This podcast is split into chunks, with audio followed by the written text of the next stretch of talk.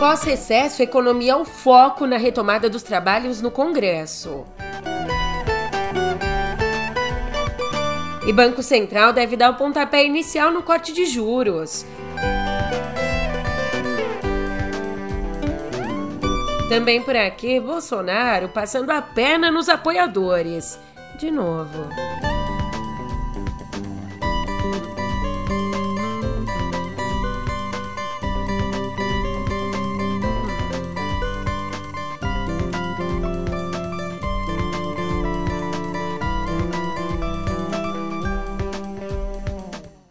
Um ótimo dia, uma ótima tarde, uma ótima noite para você. Eu sou a Julia Keck e vem cá, como é que você tá, hein? Nessa segunda a gente começa a semana no dia que marca o fim do mês, dia 31, e a gente começa com a maior atenção possível no pé do ouvido.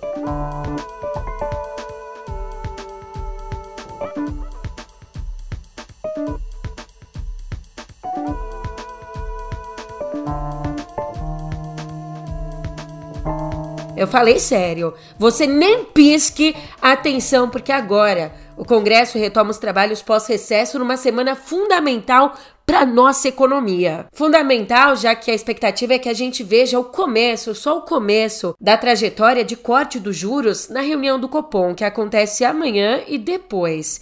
Aliás, a economia seguirá na lista de prioridades para o governo na Câmara e no Senado. Nesse pós-recesso, arcabouço fiscal, voto de qualidade do CARF, o CARF, que é o Tribunal da Receita Federal, e a reforma tributária, todas essas questões já estão na pauta dos parlamentares, assim como o projeto de lei de diretrizes orçamentárias do ano que vem. E de olho no reequilíbrio das contas públicas, que precisam ficar zeradas no ano que vem, o governo deve enviar logo logo, em breve, um novo bloco de medidas para ampliar a arrecadação. Em paralelo, adivinha, aquilo que nunca para, continuam as negociações da mini reforma ministerial para acomodar o centrão e aumentar a base do governo nas votações. E não é que bailando nessa negociação por cargos no primeiro escalão do governo, até o vice-presidente, o Geraldo Alckmin, com todo o molejo dele, pode entrar na dança? O que, que pode ser? Uma queda. É, o Ministério do Desenvolvimento, Indústria, Comércio e Serviços que é liderado por Alckmin, que também é o vice-presidente. Esse ministério pode ser oferecido aos republicanos. Mas ainda não tem nada definido, não bateram o martelo, porque o Planalto quer firmar um acordo mais amplo com o presidente do partido, o deputado Marcos Pereira, que ainda resiste a se aliar oficialmente ao governo.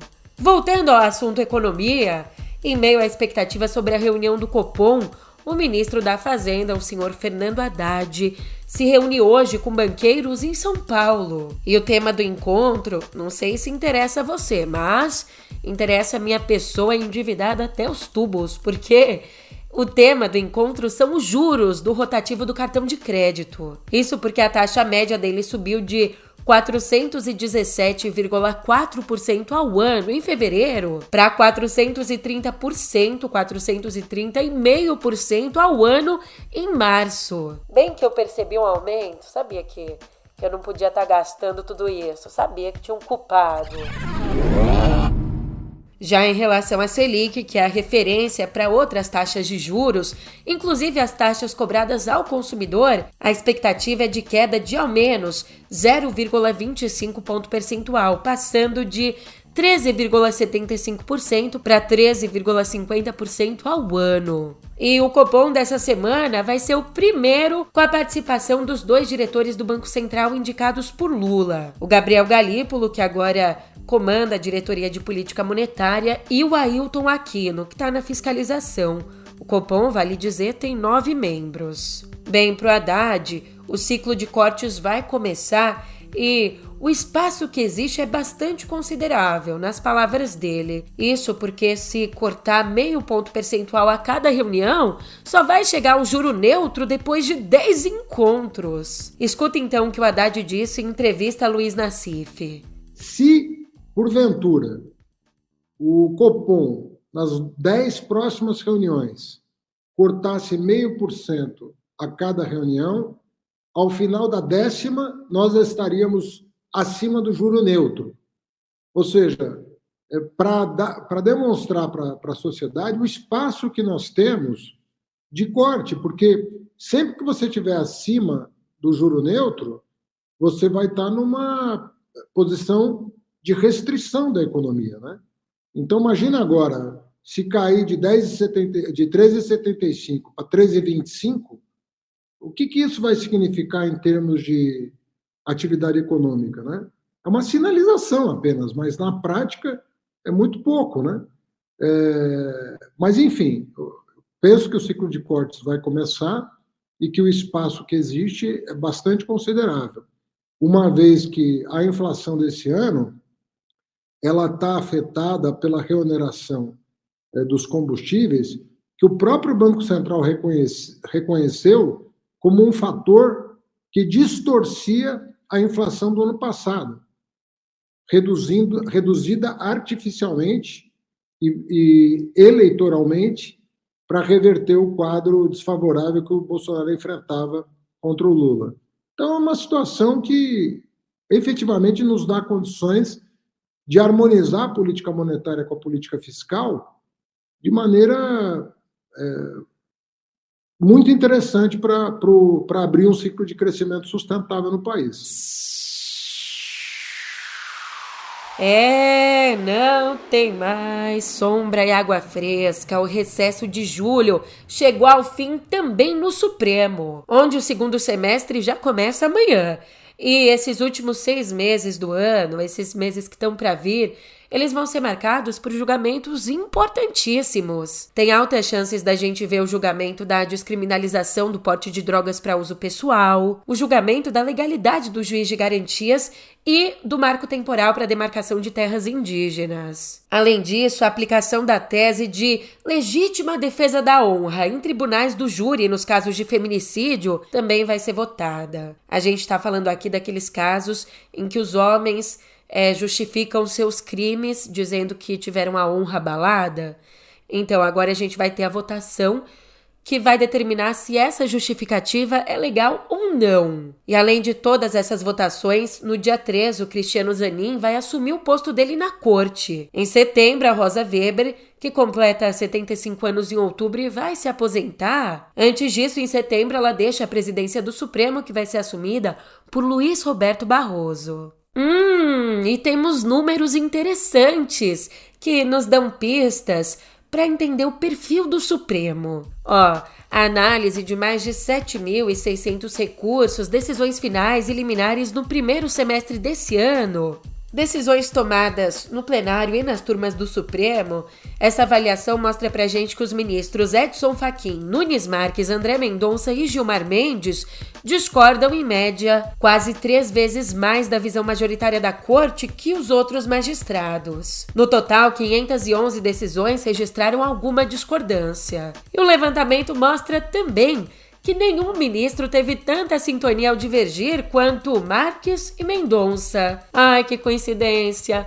Os dois indicados por Jair Bolsonaro. E eu não queria mesmo, tá? Não queria. Ai, segunda-feira, a gente tá tão feliz começando a semana. Mas o nome dele veio à tona. Então, Bolsonaro. Bolsonaro enganando o eleitorado, que novidade! Você tá lembrado que ele pediu dinheiro pra galera para quitar as dívidas? Ele recebeu. E aí que, em tese, esses 17 milhões que recebeu dos apoiadores via Pix serviriam para pagar dívidas, em particular multas que ele tomou por descumprir, né, sistematicamente, várias vezes, as regras de contenção da Covid. Mas, em vez de acertar as dívidas, esse dinheiro doado foi aplicado em renda fixa, segundo o relatório do COAF. Sendo assim, Bolsonaro continua constando como devedor, por exemplo, na Fazenda Pública de São Paulo, onde acumula multas de quase 900 mil reais. E apesar disso, mesmo com essa passadela de perna, os apoiadores dele falam em continuar enviando dinheiro. É, estão aí dando dinheiro à vontade, a vida tá fácil. Bem que o Lula prometeu a picanha. Faz o L. E o Bolsonaro, vamos rir? Não. Ele fez piada com a grana que recebeu via Pix. No evento do PL Mulher em Florianópolis, ele agradeceu a quem fez os depósitos e disse que esses 17 milhões dão para pagar todas as contas e ainda sobra para comer um pastel com a dona Michele. Muito obrigado a todos aqueles que colaboraram comigo no Pix há poucas semanas. Mais do que o valor depositado, quase um milhão de pessoas colaboraram, com uns centavos a 20 centavos, a 20 reais em média. Muito obrigado. Dá para pagar todas as minhas contas. Ainda sobra dinheiro aqui pra gente tomar um caldo de cana e comer um pastel com a dona Michele.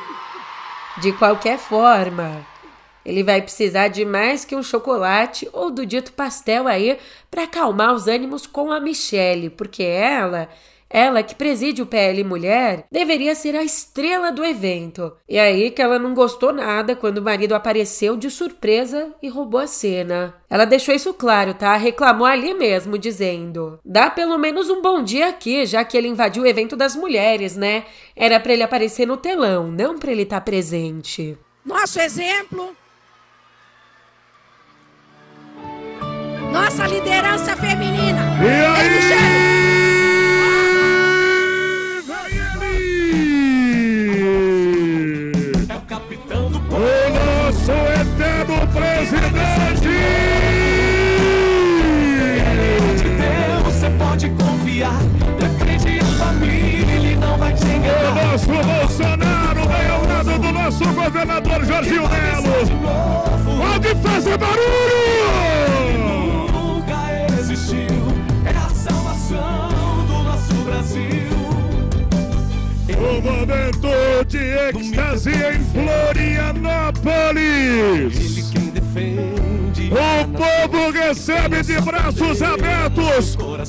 O maior presidente da história do Brasil. Dá pelo menos um bom dia aqui, já que ele invadiu o evento das mulheres, né? Era para ele aparecer no telão. Era para ele aparecer no telão, não era para ele estar presente. Vocês concordam com isso? Não? Então dá um bom dia aqui pro povo. Você tem um minuto para falar. Ou oh, como o amor da família tradicional é bonito. E agora? Agora comigo você retoma o caso Marielle, porque a delação do ex-PM Elcio de Queiroz indica o envolvimento de um novo personagem no assassinato da vereadora e do motorista Anderson Gomes. Sabe de quem? Do Bernardo Belo, um dos líderes do jogo do bicho no Rio. Segundo o depoimento do Elcio, o grupo do Belo teria fornecido ao ex-PM Rony Lessa um celular e o veículo Cobalt usado no dia do crime. O Ministério Público e a Polícia Federal ainda investigam essas informações. E tem mais, o Queiroz indicou também que o Lessa estacionava o carro usado no crime na Praia dos Amores, uma área na Barra da Tijuca comandada por contraventores. Área que também fica perto da 16ª DP, que era liderada pela delegada Adriana Belém, presa no ano passado com 1 milhão e 800 mil em espécie em casa e denunciada pelo Ministério Público do Rio por favorecer a milícia e o jogo do bicho. Tanto Lessa quanto Maxwell Simões, o ex-bombeiro preso na semana passada por envolvimento na morte da Marielle, os dois também integram a denúncia do Ministério Público. Já Jefferson Tepedino Carvalho, o feijão, preso na sexta durante uma blitz da Polícia Rodoviária Federal, ele é ligado não só ao bicheiro Rogério Andrade, mas também a Lessa. Andrade autorizou que Lessa explorasse a jogatina. E o Feijão era um dos principais seguranças do Andrade, uma espécie, uma espécie de gerente dos bingos. Na esfera institucional, logo depois dos assassinatos, a então Procuradora-Geral da República, Raquel Dodge, percebeu a necessidade de proximidade da PGR para uma possível federalização da investigação. Mas as autoridades do Rio dificultaram acesso ao caso. Como ela mesma contou, aspas, passado um ano e meio não haviam descoberto os autores e com todos esses percalços no caminho, inclusive essa participação do próprio Conselho Nacional do Ministério Público numa situação que ele não tinha atribuição, paralisando uma investigação que tinha iniciado, também é um sinal de que havia ali uma confluência de forças para que não houvesse uma investigação eficiente. Fecha aspas. Enquanto isso, na Espanha, diminuíram as chances do Partido Socialista Operário Espanhol, o partido do atual primeiro-ministro Pedro Sánchez, continuar à frente do parlamento. É que a contagem de 233 mil votos do exterior tirou uma cadeira do partido e adicionou uma ao conservador PP, o Partido Popular, do Alberto Feijó. Agora, portanto, cada um dos lados soma 171 assentos. Daí, com essa nova contagem, o Partido Socialista Operário Espanhol precisaria não só da abstenção, mas do voto dos separatistas juntos, que cobrará caríssimo por isso, como cobrará a anistia para os que enfrentaram a justiça devido à luta catalã. Para você entender, para ter maioria e formar o governo, são necessários 176 votos, e os dois blocos vão buscar apoio nos partidos menores até o dia 17, quando então o parlamento volta a se reunir. O tempo tá acabando.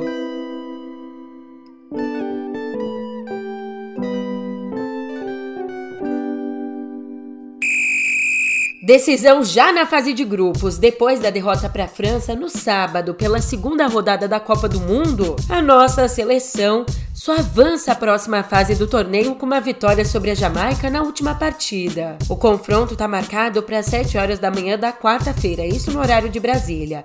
E as Rag Girls, como são conhecidas, venceram Panamá por 1 a 0 no domingo e somam 4 pontos, a mesma pontuação da França, que lidera pelo saldo de gols. Vale dizer que as caribenhas chegaram à Copa em rota de colisão com a Federação Jamaicana, a quem culpam por um planejamento abaixo da média para o torneio.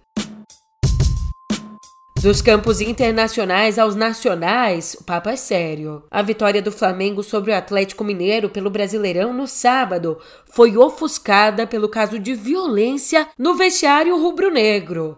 É, o jogador Pedro foi agredido pelo preparador físico, o Pablo Fernandes. Foi agredido com três tapas e um soco no rosto numa confusão que durou mais de meia hora. De acordo com os relatos obtidos pela ESPN, as agressões só não continuaram porque o meia Gerson foi lá e separou a briga. O atacante registrou um boletim de ocorrência, um BO, na delegacia contra o Fernandes, que foi então demitido pelo clube. Que coisa horrorosa, hein?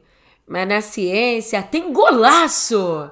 Os pesquisadores do MIT desenvolveram um dispositivo de ultrassom que, diferente dos que a gente conhece, esse aqui é vestível. Ele pode ser preso a um sutiã e ali ele consegue detectar tumores ainda em estágios iniciais, principalmente entre mulheres com alto risco de desenvolver câncer de mama entre as mamografias de rotina, o que representa 20% a 30% dos casos. Os cientistas dizem, afirmam que as imagens geradas têm a resolução parecida com as das sondas de ultrassom tradicionais isso aqui é bem importante porque a taxa de sobrevivência para câncer de mama em estágios iniciais é de quase 100%, só que ela cai para mais ou menos 25% em descobertas tardias. No meio ambiente, prejuízo não é só ao próprio meio ambiente, também é ao nosso bolso, a nossa saúde, enfim, né? Você sabe. Mas Considerando o nosso bolso, um estudo feito pela Deloitte indicou que os custos provocados pelo aquecimento global podem chegar a 178 trilhões de dólares, o que dá mais ou menos 841 trilhões de reais. E podem chegar a essa quantidade caso os padrões atuais de emissão de carbono sejam mantidos até 2070.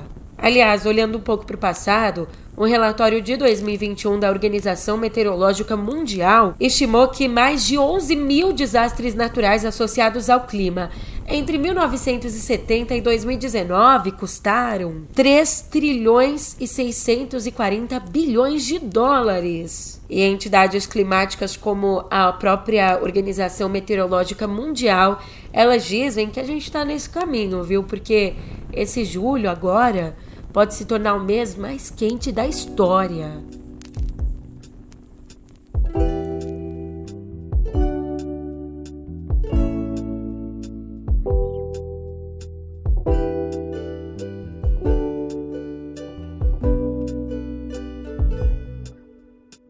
Aqui em Cultura, a gente volta a uma perda que tivemos na semana passada, porque temos novos desdobramentos.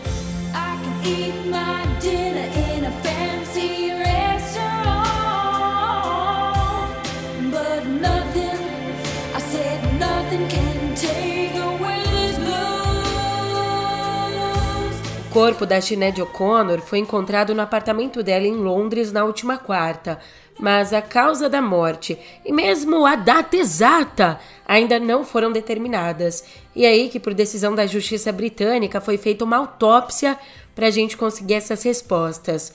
Só que o resultado ele ainda deve demorar, demorar semanas. Sinead, que tinha 56 anos, havia se mudado há pouco tempo para Londres e planejava lançar um novo álbum e fazer uma turnê em 2024 e 2025. Em entrevista, o produtor David Holmes disse não saber como e quando as novas canções dela vão ser lançadas, mas comparou essas músicas aqui que estão por vir aos melhores trabalhos da artista.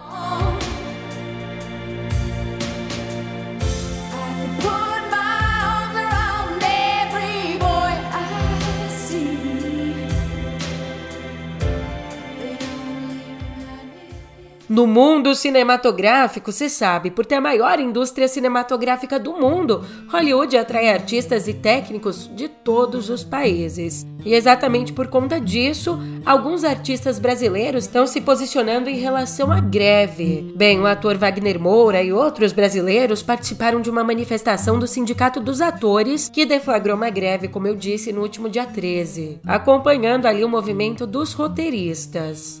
Junto com Wagner Moura estavam a atriz Bia Borim, de Tiquititas, os atores Eduardo Muniz, de Grey's Anatomy, e Ivo Miller, de Tabu, também o roteirista e diretor Gabriel Moura e o jornalista Rodrigo Salem. Na música, xiii, a justiça proibiu a realização do Festival de Verão Cametaense, um festival que acontece em Cametá, no Pará. Na verdade, esse festival aconteceria no último fim de semana. Teria como atrações principais nomes como Pablo Vitar, Tony Garrido e Durval Leles. Mas o festival foi cancelado. A decisão atendeu a um pedido do Ministério Público Paraense sob a alegação de que o custo do evento, que seria de um milhão e meio, esse custo era incompatível com as condições financeiras do município, que está em estado de emergência desde março por conta das chuvas. O prefeito de lá, o Victor Cassiano, que é do MDB, cumpriu a ordem de cancelar o evento, mas lamentou o cancelamento do, do que ele chamou de festival mais inclusivo da região do Baixo Tocantins. Fecha aspas.